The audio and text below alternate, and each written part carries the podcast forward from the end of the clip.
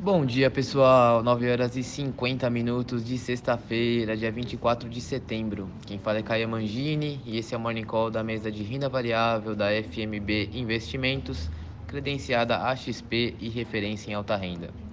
Começando aqui com as bolsas, o índice Bovespa fechou dia ontem em alta de 1,59% aos 114.064 pontos, reforçando a recuperação da semana, impulsionado pela melhora do mercado externo alta das commodities e avanço das negociações no Congresso sobre os precatórios e as reformas.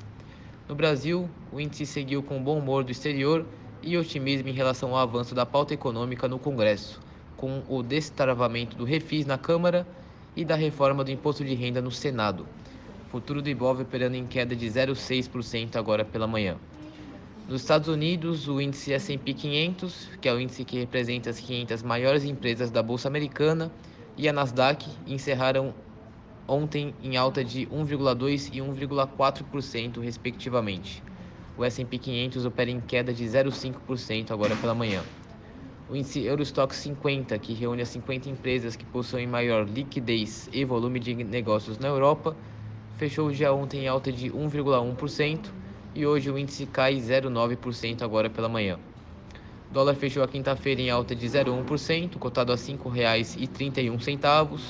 Petróleo do tipo Brent, referência da Petrobras, fechou o dia ontem em alta de 1,4% e hoje opera no 0 a 0.